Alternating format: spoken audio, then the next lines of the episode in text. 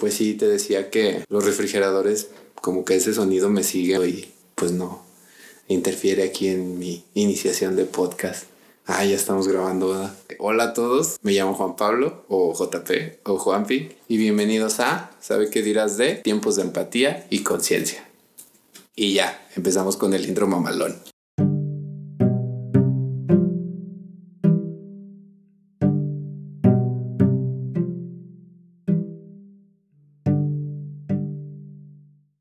Onda la people?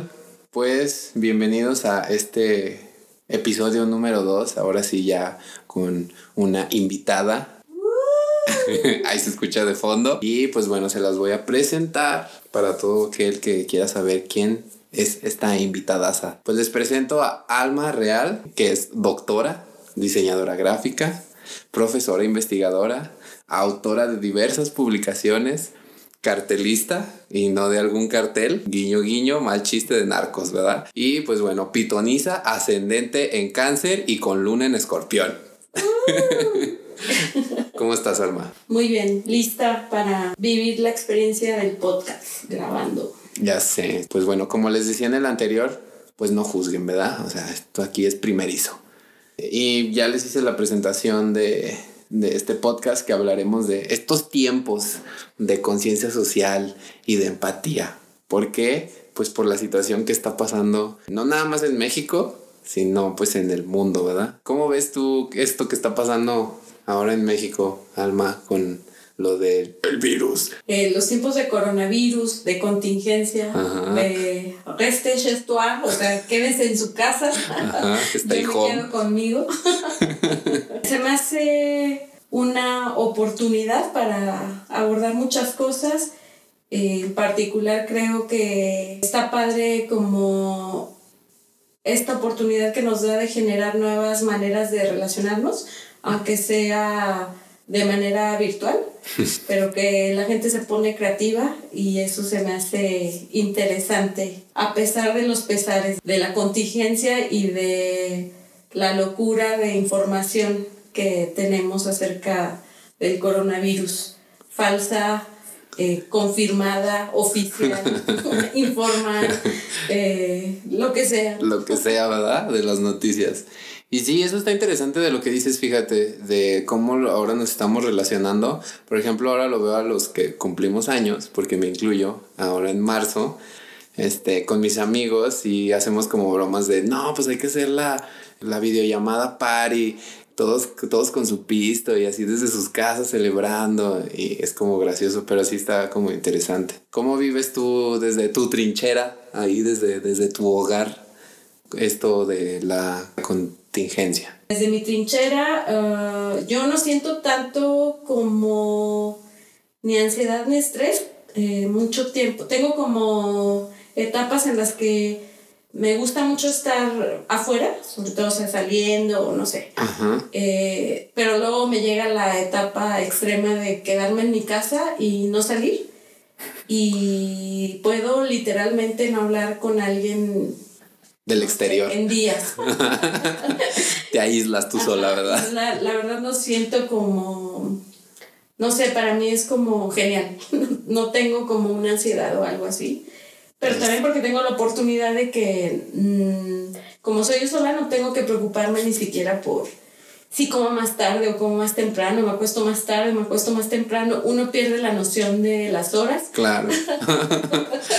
y del mundo y del mundo exterior. exterior, así es. ya sé, yo también, pues no me considero como alguien muy social. Entonces también yo como estar en mi casa, esto, pues no, la verdad yo no, no me aburro, disfruto mucho, soy muy hogareño, entonces sí me disfruto mucho estar en mi casa hasta sin hacer nada porque yo creo que pues la vida del trabajo y de adultillo, no, pues sí me agobia a mí, me cansa. Pero al contrario de ti, últimamente me he conocido muy ansioso en este aspecto de con lo que está pasando y esta psicosis de, eh, que se desenvuelve en la sociedad, en algunos casos, ¿no? Como que sí me ha afectado. Eh, y he visto también por redes sociales que, pues, que mucha gente está así como, este, ya estoy cansado, ya estoy cansado de estar aquí en mi confinamiento, pero pues, ¿qué hago, no? también eso era como un punto en el que a mí me alteraba un poco a salir. Así era que casi casi que salgo y es así como de, ay no, bañate en todo, así, así casi casi que regreso a mi casa, me quito la ropa, la echo en una bolsa y me meto a bañar y luego voy y lavo la ropa. Pero pues creo que es normal hasta en cierto punto, ¿no? Ser tan estresado. No, no, o sea, como esto que se está viviendo aquí de la ansiedad. Ah, yo creo que sí. Porque también he hablado con mis amigos y les digo, por favor díganme que no soy el único que, que, a veces se siente así. Entonces también creo que por eso este podcast eh, o este episodio que, que lanzo aquí también contigo, pues va en medida de eso, en como no, ya sabemos las cosas negativas y todo esto, entonces no les vamos a hablar así como, ay, no, grito, no, corre, no, empuje, por favor, ¿verdad? Eso ya lo saben porque pues si están escuchando este podcast son seres pensantes, este, y hasta cierto punto pues tienen la facilidad de la información o son mis amigos. y has llegado hasta aquí y ninguna de las anteriores corresponde. No sé, a veces los planetas se alinean y tú has llegado. y me apoyan para no deprimirme, ¿verdad? Pero pues también esperamos que con esto que les diga, esta plática que hacemos, creo yo, muy amena, pues también les ayude ahí como para entretenerse y ver otro panorama o escuchar otro podcast más de ahí de el universo. Bueno, aquí ya vamos a entrar con los datos así científicos y duros de mi ardua investigación. ya, contrastar datos. Ajá, contrastar exactamente. Eh, el título de esto es Tiempos de empatía y conciencia social. Y pues vamos primero a definir qué es empatía, ¿no? Entonces aquí eh, con mis datos súper informativos y de investigación de primera mano que tengo aquí que les voy a leer a continuación la definición de empatía de pues la encarta del siglo XXI, o sea, Wikipedia. Dice, empatía es la capacidad de percibir, compartir y o inferir los sentimientos, pensamientos y emociones de los demás basada en el reconocimiento del otro como similar, es decir, como un individuo similar con mente propia. Es por esto que es vital para la vida social. Además, consiste en entender a una persona desde su punto de vista en vez del propio o en experimentar indirectamente los sentimientos y percepciones del otro. ¿Tú crees? entender y leer la mente del otro. X-Men. ¿Tú crees que en estos tiempos, ahorita lo que estamos viviendo, crees que es importante desarrollar demasiado la empatía? Pues desarrollarla sería lo ideal. Ah, no sé si todos tenemos la disposición de ser empáticos. Creo que es difícil. Mm, en el sentido de que me parecería que debías de conocerte hasta cierto punto a ti mismo para luego poder ser empático, ¿no? Digo, no es que necesariamente lo requieras, pero yo creo que sí, porque si no luego puede ser como confuso, o sea, entender que no toda la gente piensa como tú, que no toda la gente reacciona como uno y que eh, teniendo este panorama más claro de qué es lo que me gusta a mí, ante qué reacciono, qué es lo que me disgusta, estas cosas, puede ser un poco más abierto de entender que a otra gente igual pues no le funcione lo mismo. Claro. Entonces en este sentido pues trabajar este, esta cosa de la empatía. Y para nuestros tiempos yo creo que eso me gusta del, de la cuestión del, de la pandemia, que permite explorar otras maneras de, de aislarte. Y digo otras maneras porque probablemente ya estemos acostumbrados a esta cuestión del individualismo que vivimos en esta época y que, y que de hecho se asocia principalmente con esta época, este hiperindividualismo, en el que hacemos muchas cosas eh, solos y aislados. Pero creo que ese aislamiento eh, es un aislamiento egoísta, podríamos decir hasta cierto punto, porque tiene que ver con una manera de tú mismo elegir aislarte de los demás porque quieres disfrutar tal vez de, no sé, de ver una serie, de escuchar música, de leer, eh, incluso de salir de compras, no sé, pero sin este sentido de tener que socializar con alguien. Y creo que aunque se promueve mucho nuestra época y parecería algo que nos es muy familiar, eh, la oportunidad que nos ofrece la pandemia, a diferencia de esta manera de aislarte, es que creo que este aislamiento, si lo pensamos un poquito más a profundidad, puede deberse a justo pensar en el otro, o sea, cuidar del otro, a entender que la salud de otra persona depende también de qué tanto yo me cuide. Y, entonces este tipo de aislamiento lo quisiera ver de una manera más, no sé, eh, consciente del otro. Y justo esta manera de reconocimiento del otro y de la importancia del otro, ese otro puede ser algún familiar, eh, puede ser algún ser querido. Un amigo. Un amigo, eh, incluso tú mismo. O sea, en el sentido de decir, bueno, yo sé que a lo mejor no estoy dentro de el grupo vulnerable, pero ah, no quiero ser el pretexto para que a alguna persona cercana a mí o a quien yo aprecie sea yo el canal que pueda llevar este virus hacia ellos. Entonces, en ese sentido, se me hace como padre la oportunidad de que ofrece este, este aislamiento pues sí, auto, no autoimpuesto, pero sí autoapreciado. Claro. De quien sí lo ejercemos hasta cierto punto, eh, porque hay gente que pareciera que no... Que no entiende. No, no entiende, claro, así como que aprovechan para viajar Claro. Cuando, o sea, qué parte de están cancelados los vuelos y no la vas a pasar bien. Aunque cuesten 10 dólares, no vayas, por favor. No hay hoteles, te van a, te van a regresar. Ajá. Este, yo qué sé, ¿no? Todos esos sufrimientos y vicisitudes de, de la experiencia de pasar un rato en un aeropuerto. ¿Cómo puede volverse un monstruo desagradable? Una estancia, unas ganas de querer viajar, ¿no? En ese sentido. que eso se va a ver bien afectado y bueno, yo también creo que pues ahorita estos como estos momentos es como un buen ejercicio también porque pues vas a estar en confinamiento por así decirlo. Aquí hice unas comillas porque pues no me grabo para YouTube. Este uh, en tu casa y vas a convivir con las personas que pues has vivido, ¿no? O sea, aunque estés con tus roomies o con tu familia o si te fuiste a, o si eres foráneo y te quedaste en, en la ciudad o si te fuiste con tus familiares, pues vas a tener que convivir de una manera pues diferente con esas personas y pues yo lo veo de lado si con la familia es difícil interactuar ya de entrada, ¿no? Y con los roomies a veces también, a veces es muy divertido, pero esto también te ayuda y te enseña así como de cómo socializar con una persona las 24 horas. Por cierto, no, este, sí, eso sí está súper cañón. O sea, sí, porque a lo mejor lo estoy planteando en un sentido muy aislado. como es mi vida. de yo en mi cama y mi pantalla de 80 pulgadas sin Netflix. y entonces sí, era como muy idílico. ahora, que lo, ahora que lo pienso, eh, sí, ya me lo imaginé con más gente. sí se empieza a poner apocalipsis. ya empiezas a ver la locura, ¿verdad?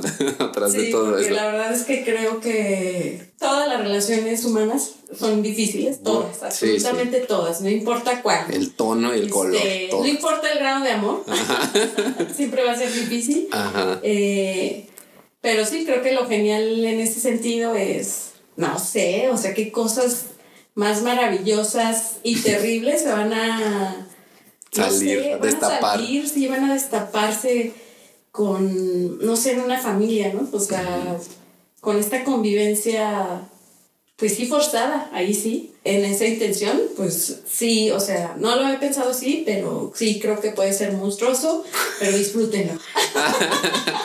ya sé. Recuerden que lo que no te mata te fortalece y fortalecerá el amor. sobre todo, sobre todo el amor. Sobre todo, sobre todo el amor. Ya si después de la contingencia eh, hay divorcios. Se dispara los divorcios y las separaciones, bueno, creo que también es eso, es parte del... Y los embarazos. Pues, también.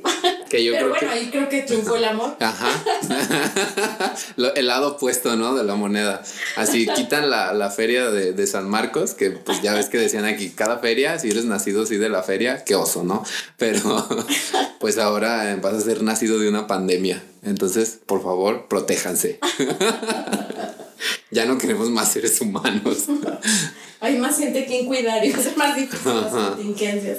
Pero sí, a todos los que estén ahí en su trinchera les deseamos este, mucha paciencia, muchísima paciencia. O sea, si están cuidando a sus hijos, si están nada más en pareja, si están con mamá, papá, etcétera, con quien estén, muchísima paciencia y empatía del otro. Cuidando a sus familiares de la tercera edad. Ajá, yo, ajá. En medida de apoyo, lo que sea, ¿no? Sí ánimo.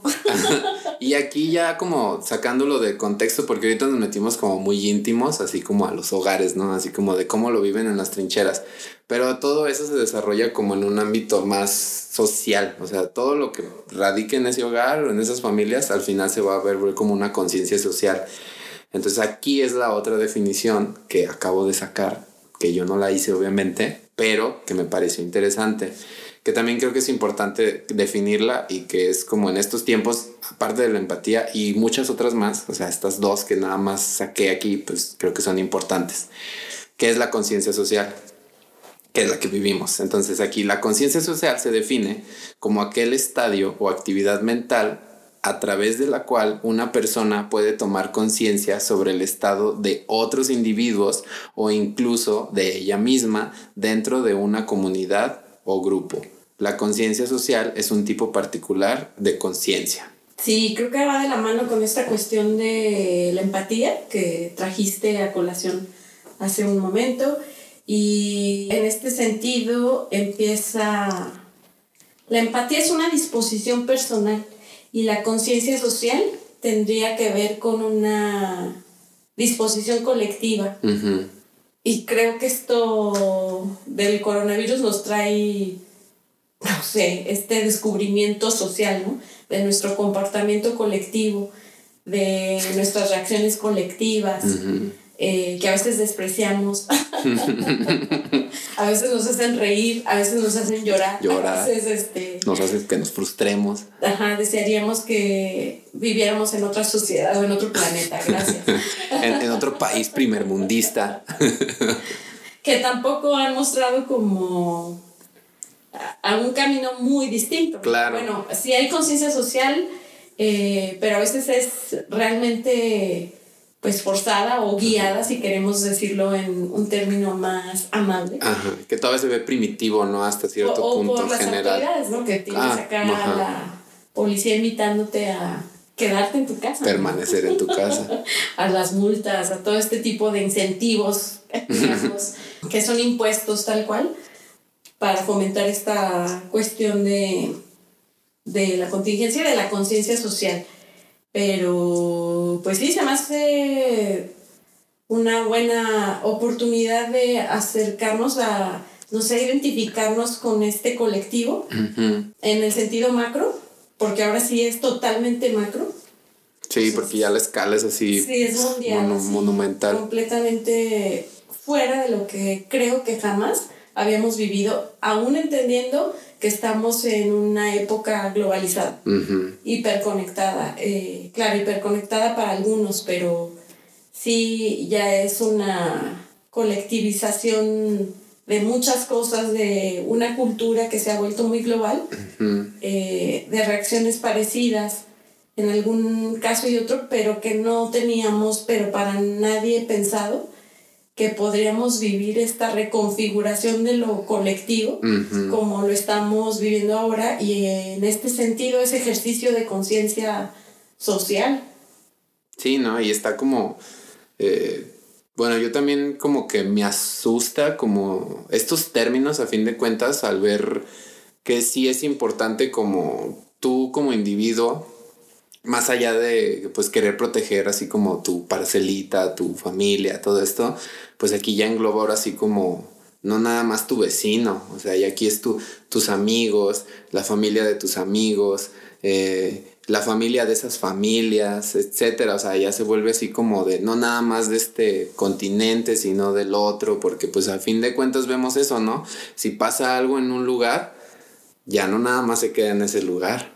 O sea, ya puede ir hasta la puerta de tu casa, aunque vivas ahí en Timbuktu o en las Islas Canarias, va a llegar por esta conectividad que tú misma dices, ¿no? Que ya es más fácil así como de me trepo un avión y me voy a viajar y me traigo algo, ¿no?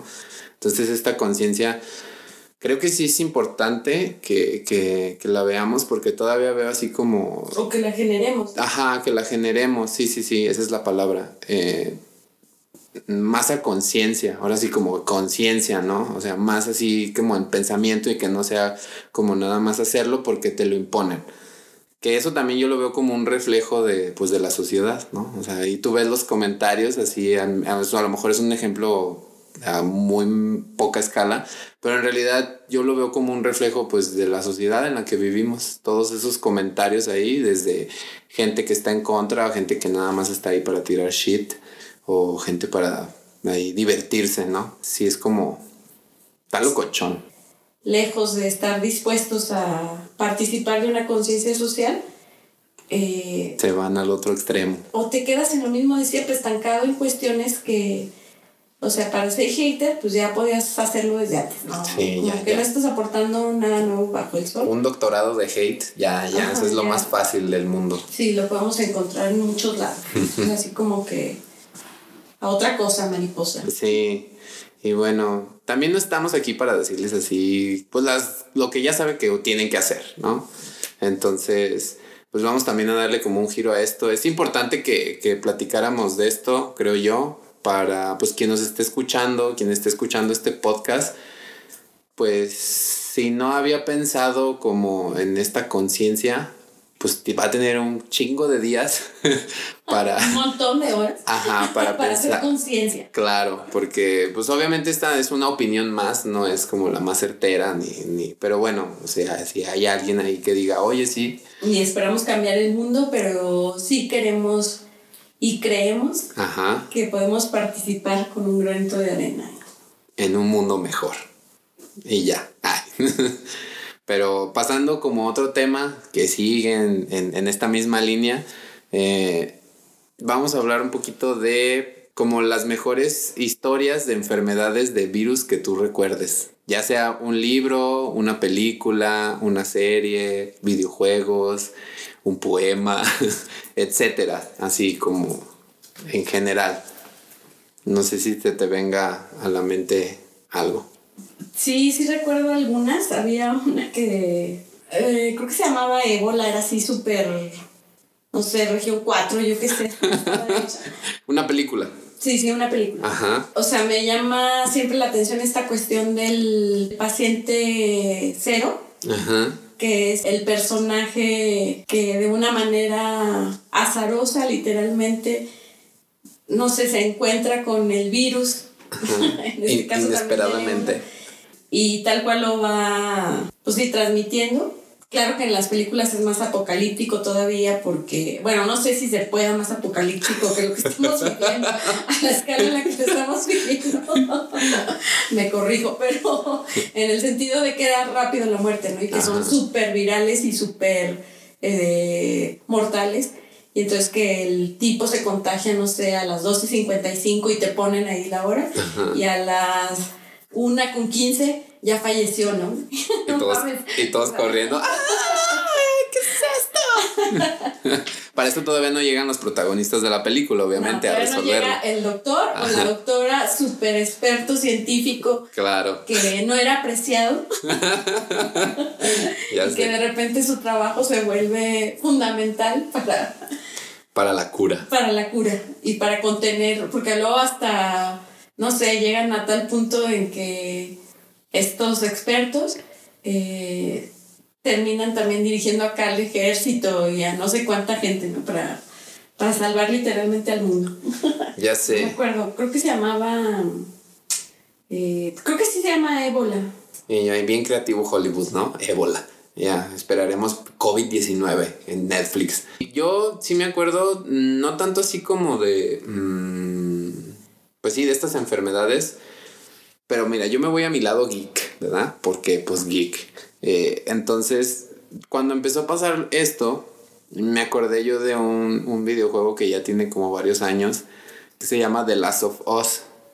Algo, a lo mejor a muchos sí saben de qué estoy hablando y otros no. Bueno, pues este juego, eh, como la temática principal es que la naturaleza suelta como esporas y estas esporas, si las inhalas, eh, te pues se apoderan como de ti, crea así como un pues un virus, un bicho, no sé bien así cómo explicarlo ahorita, pero pues el chiste es de que te vuelve como una especie de zombie. Pues la trama del juego empieza así, ¿no? O sea, te muestra como una familia, un señor con su hija, así papá soltero, empiezan a, pasar estos acontecimientos como súper drásticos y te muestra cómo empieza esta pandemia, porque también al final de cuentas se vuelve una pandemia, más como tipo zombies, pero se me hizo muy interesante la perspectiva, que de hecho los desarrolladores de este juego, cuando explican cómo se basaron, se basan de algo que realmente pasa en la naturaleza, que hay como un árbol que suelta, cuando hay como una plaga en, ese árbol, suelta esta espora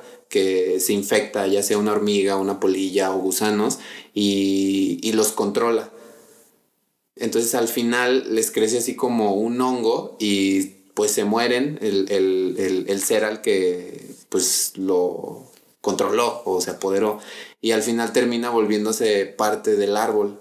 Entonces gira todo como en un ciclo, ¿no? O sea, se defiende de esto. Entonces cuando empezó a pasar esto, yo dije, santo Dios, está haciéndose realidad la fuerza de la naturaleza. Ajá. O sea, yo me voy así como en la fuerza de la naturaleza está, no sé si sea todas estas teorías conspirativas de que si fue creado, de que si fue este mandado por los dioses o lo que tú quieras, yo me voy más como de este lado de la naturaleza la naturaleza, perdón. O sea, como una manera en que la naturaleza equilibra, este, lo desequilibra del sistema y encuentra este virus para... Para allá, la chingada, así, ya déjenme en paz, estaba bien a gusto dormida y ya vinieron a chingarme. Y sería como genial, ¿no? Pensar que la naturaleza está harta y dice, bye, eh, aquí está mi aportación, va el virus. y ya vámonos. Y hasta, hasta nunca. Malditos humanos. y así se me afigura, o sea, con esto que está pasando, ya después el juego ya se torna así como de que tienes que llevar a una niña que la mordió. Ah, porque también los infectados te muerden y obviamente como en las películas de zombie pues te transformas, ¿no? Y ya pasas así como por etapas hasta que ese humano se vuelve así como una coliflor y se pega así como a las paredes y se vuelve parte de la naturaleza. Entonces me hace hasta cierto punto como poético, así como la naturaleza se defiende pero al final de cuentas pues te absorbe, o sea, te sigue manteniendo parte de ella. Como del sistema, ¿no? Te transforma. Ajá. Y bueno, la, gira alrededor de esto, de una, de una niña que la mordieron, pero que no se transformó. Entonces se dice que ahí la cura de, la, de esto que está pasando lo tiene en su sangre. Ajá, la niña. Ajá. Entonces ya este tipo la trata de buscar, eh, la trata de llevar así como con, con, con, las luciérnagas, este grupo de rebeldes que está buscando la manera de controlar esta infección. Ah, qué chido. Ajá. Me acuerdo de otra que se llama 28 días. Es una. 28 días después. Es una película española ya vieja. Eh, que en Latinoamérica la llamaron Exterminio. Ah, sí. Está genial el tráiler, así. Eh, es este chavo corriendo entre las calles desiertas y él trae una bataca de hospital. Pero todo está desierto, ¿no? Y ahora que lo pienso. todos estaban en sus casas. sí, todos estaban en sus casas. Eh, resguardándose. Y bueno, aparte sí se vuelven como zombies. Y es esta como enfermedad de la furia. Es una mm. furia y entonces se muerde. Y obviamente se, se pasa la enfermedad. Al final, pues sí, evidentemente hay sobrevivientes y crece la esperanza y viva la esperanza, yo qué sé, ¿no? Pero en ciertos puntos eh, era, esta propuesta, sí, apocalíptica, en, en, el que el mundo queda casi desierto porque un montón de gente sucumbe ante, ante el virus este que los infecta y, y solo pocos pueden como sobrevivir. Sí, sobrevivir y luchar contra los zombies, porque pues, te infecta y te pones como loco, eh, terminas queriendo morder gente y bla, bla, bla. Con la de Guerra Mundial Z, ¿no? Con Ajá, se parece. Ajá, se parece. Creo que debió de haber estado inspirada esa de Guerra Mundial. Sí, en Exterminio. Sí, tiene ahí su club de fans Exterminio. Sí, Exterminio es así como de culto, hasta cierto punto. Sí, también yo, por ejemplo, eh, o sea, de películas así, pues ahí creo un montón. Y de videojuegos también, o sea, están los de Resident Evil, que es así de una corporación farmacéutica súper tecnológica, la caga haciendo un virus y pues se hace un cagadero. Entonces, todos nos volvemos zombies y pues ya sabes, ¿no? Los protagonistas súper buenotes y buenotas vienen a salvarnos. Entonces, sí, yo creo que hay como muchas películas y también con esto que ha pasado me acordé mucho de un libro de este José Saramago, que es un autor portugués muy aclamadillo, que tiene un libro que se llama Ensayo sobre una ceguera.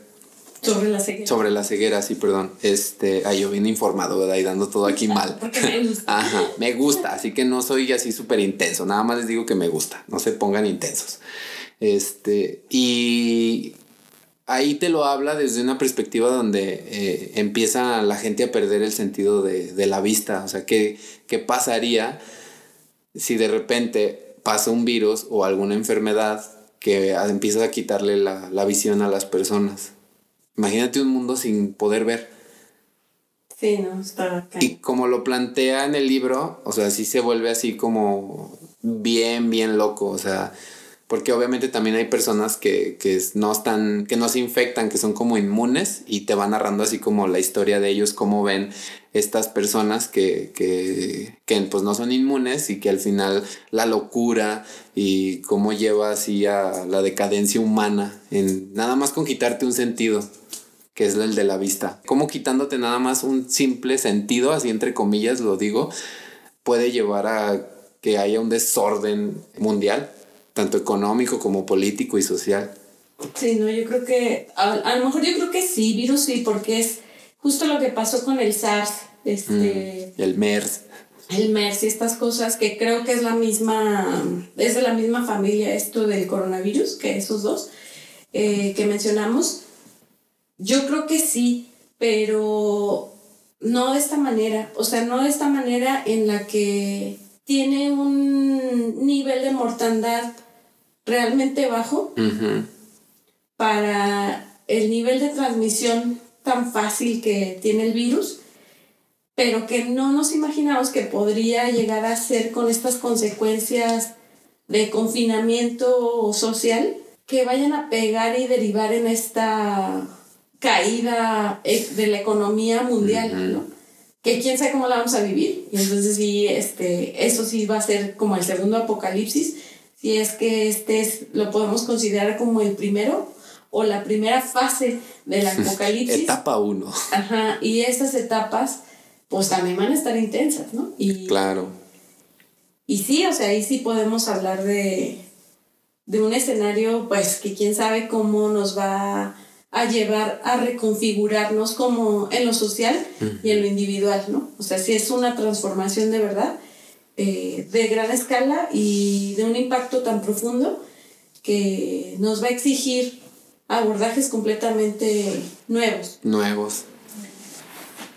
Si está esta otra película de trascendencia, ¿te acuerdas? No sé. Si trascendencia, no. Trascendencia, que sale Johnny Depp y Morgan Freeman y ese Christopher Nolan la fotografía.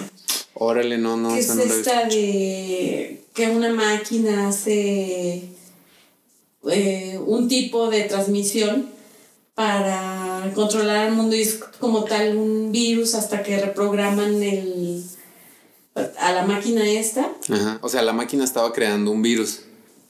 Es como una, un sonido, algo así que transmite eh, de, manera, de manera aérea.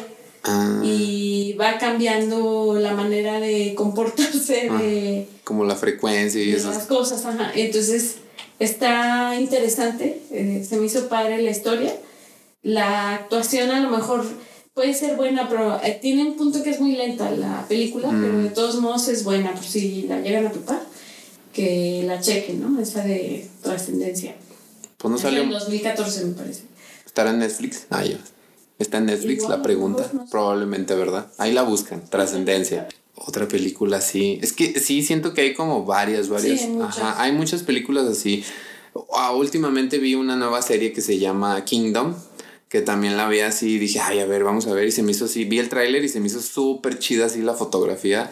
Este, y dije, mm, le voy a dar una oportunidad. Así en pocas palabras, mi sinopsis era samuráis y zombies. Entonces, si lo escuchamos así, uno va a decir así como, ¿no? Como que no suena muy tentador. Pero me enganchó bien cabrón la maldita serie. Son dos temporadas, está en Netflix, se llama Kingdom. Y te narra eh, como de esta época de samuráis. Eh, hay complots y todo esto de... O sea, sí la atinaste a... ¿A tu expectativa samurái? Ajá, no, sí, o sea, aquí el samurái, pues ya sabes cómo también son los asiáticos y manejan como esta trama, ¿no?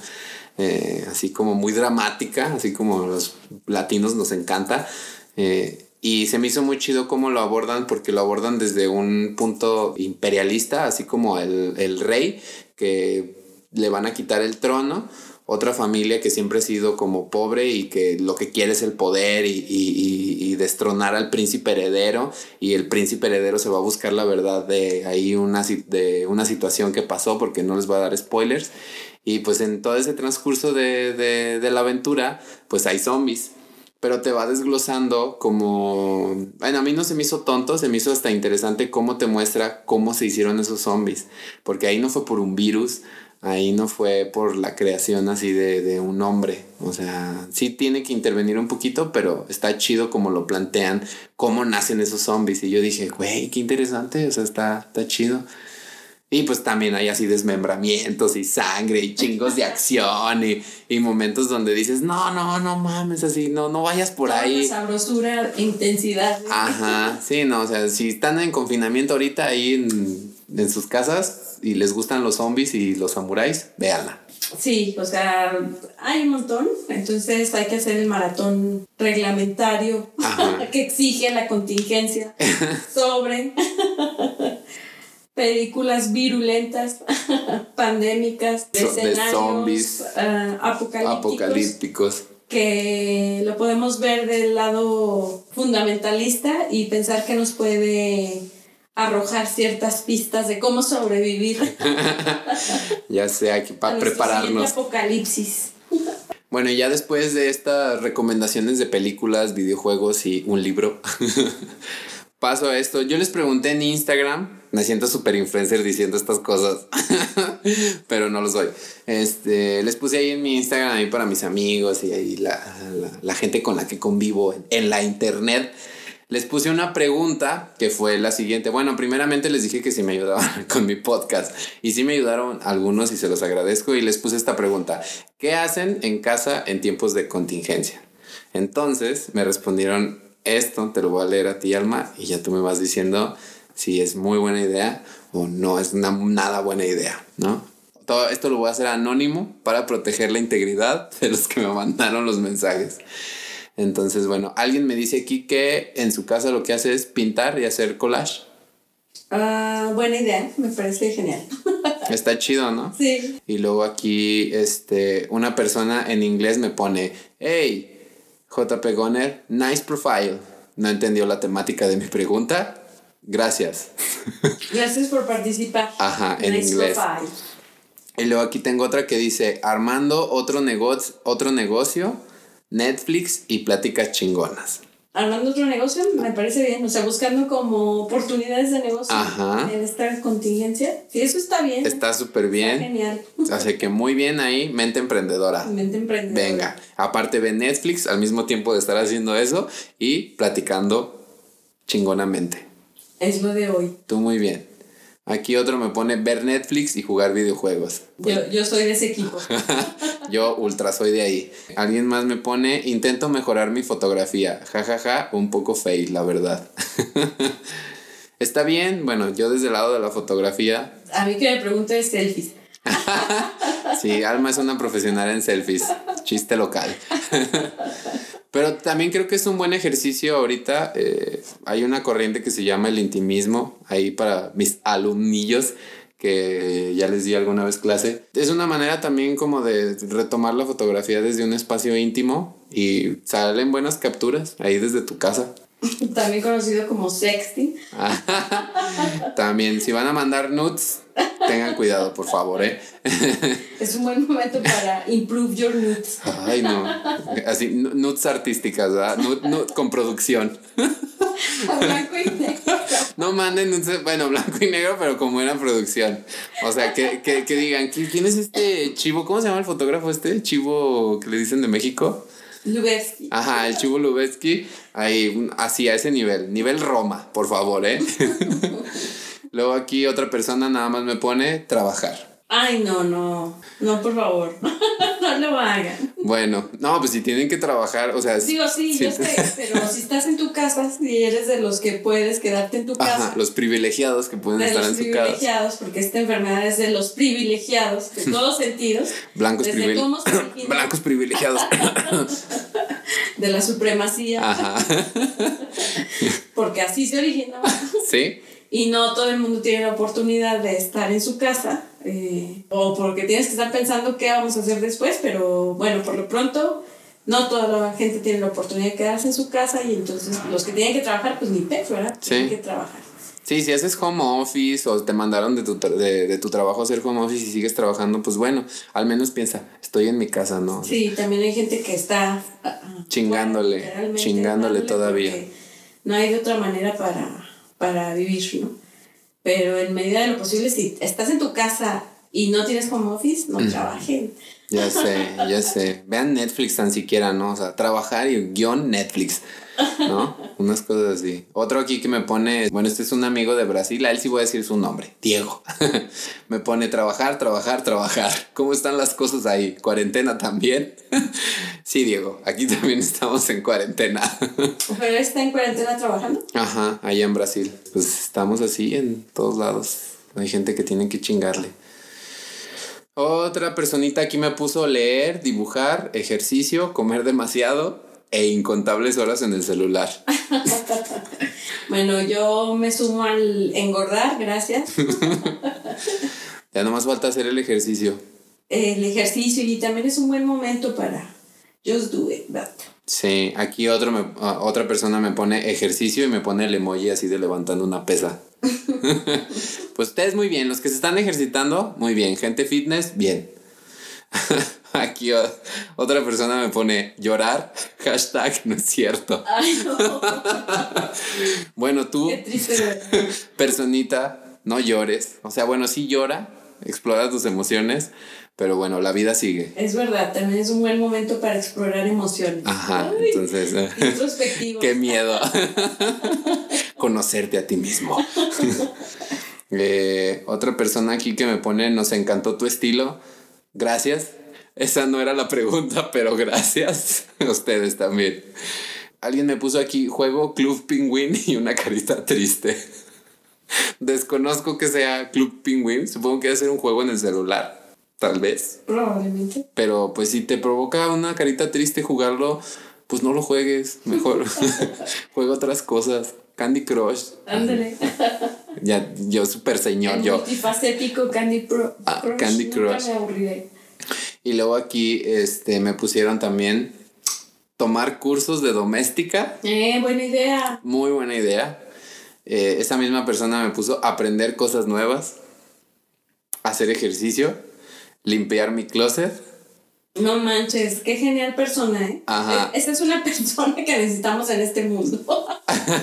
y hacer cosas que llevaba tiempo posponiendo porque no tenía tiempo. Ah, muy bien. ¿Qué tal? Eh? Tú muy bien, ¿eh? Ahí, luego nos cuentas tu experiencia en cursos de doméstica. Ahí hacemos uno de cuáles son los más chidos. Otra persona me pone leer, comer, tocar guitarra, armar rompecabezas y déjame lo abro y ya nada más. Armar rompecabezas. Yo tengo siglos sin armar un rompecabezas. Ay, no, yo también, no. A ver, estoy ciega, entonces no creo que... Deja tú que, deja tú que con las piezas. Ajá, ya sé. Pero mira, leer, comer. Yo sí estoy comiendo bastante también. Me preocupa mi, mi despensa. tocar guitarra, qué chido. Si sabes también tocar, eso se me hace muy chido porque yo he visto videos donde gente sale que a su balcón a tocar el piano, que a tocar el saxofón.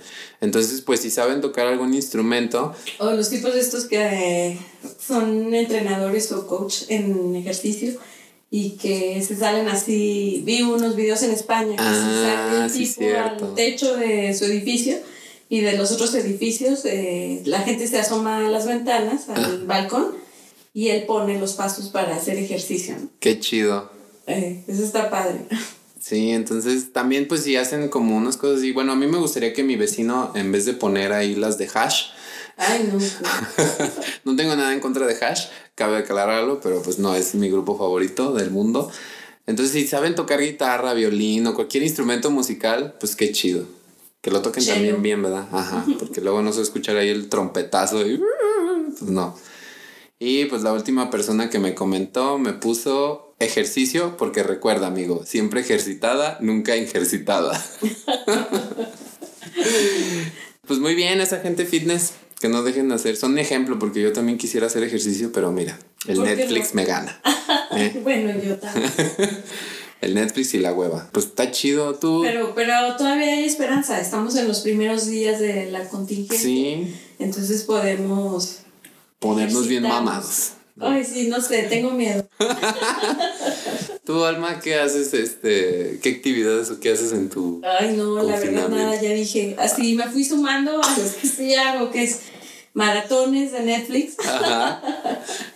Hasta hoy que ya como tomé más conciencia de, de mi casa, sí tengo que ponerme a a limpiar y hacer eh, cosas creativas con, la casa. Ya se me ocurrieron algunos asuntos que tengo pendientes.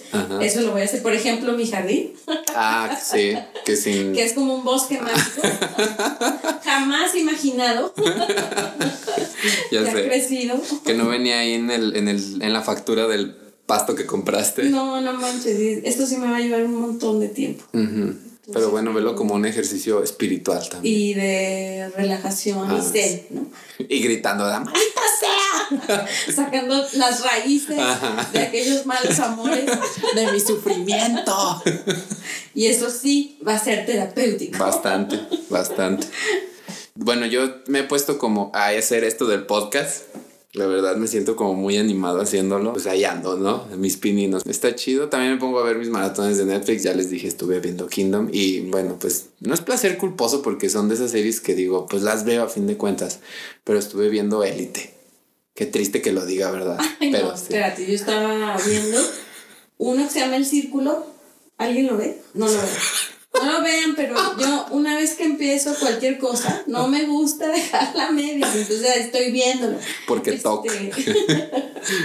y pues limpieza, creo que me he vuelto así súper obsesivo yo con la limpieza. Entonces ayer me tenías ahí limpiando manijas. Ajá, no, no, yo estaba así en trastorno obsesivo compulsivo de limpieza, ¿no? Pero así cabrón. Y eso que nada más hice una parte. Bueno, ya me imagino cuando acabe, voy a acabar sin manos ahí todas deshechas. Pero está chido, también quiero hacer como varios cursitos ahí de, pues del, del de doméstica, dibujar, leer, porque siento que es un muy buen tiempo para leer. Uy, sí, yo tengo tantos libros ahí. Con mi cafecito, ahí afuera, bueno, no afuera de mi casa, en el patio, pues, ahí sentarme y a mi perro ahí a un lado. Yo también acordé que quiero hacer una serie de carteles y Los quiero ilustrar de una manera, o sea, ya tengo así como el estilo que quiero para esos carteles. Ajá. Y es una serie dedicada a mujeres que me han inspirado. Ay, qué chido. Ya tengo ahí como mi listita de quiénes y de hecho ya empecé, pero no, no le he seguido, la verdad. Próximamente. ¿Quién sabe? Este, quiero tenerme fe. a ver si en algún momento puedo abandonar Netflix. que es difícil, la verdad, ¿eh? es, es, difícil abandonarlo, pero pues nada es imposible. Y Así es. Pues sí, yo creo que hay muchas actividades muy chidas que podemos hacer y pues también convivir con nuestra familia. Si no convivían tanto, pues es momento de convivir y, y de pues, buscar como maneras recreativas. No todo es así, si tienen hijos y eso, pues también como enseñarles que no todo es el celular y Pues lo padre, bueno, de si estás como acompañado, ahí la cuestión es hacer ejercicio en conjunto, este, juegos de mesa. Ajá, juegos de mesa, eso estaría chido. No sé, hasta un cadáver exquisito, estas cuestiones como... De ilustración. Y de literatura también, que vas a escribir una frase y el otro la completa y así te vas, ¿no? Creando historias, yo qué sé. Oye, eso sí está bien chido, sí es cierto. Sí, hay un montón de cosas, ¿no? Pues mira, si Shakespeare en una cuarentena escribió no sé qué obra, sean Shakespeare. Esta es la oportunidad. La oportunidad. Sí, no, no véanlo así como con progreso, ¿no? O sea, aquí me aviento mi cuento y se hace un bestseller y vámonos, ¿no? Hay muchas oportunidades, yo creo, creativas, que es lo chido también. Si, si tú eres un godín, Hola Godines. Y nada más te dedicas a los números, archivar, a este tipo de cosas, pues es buen momento también para explorar tu lado creativo. Eso se me hace muy, muy chido.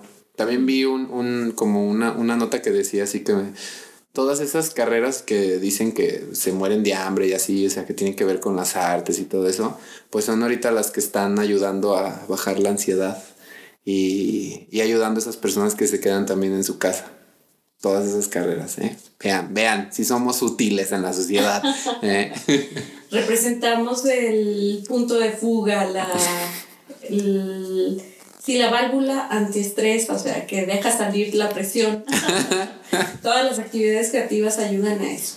Ayudan sobre todo al espíritu.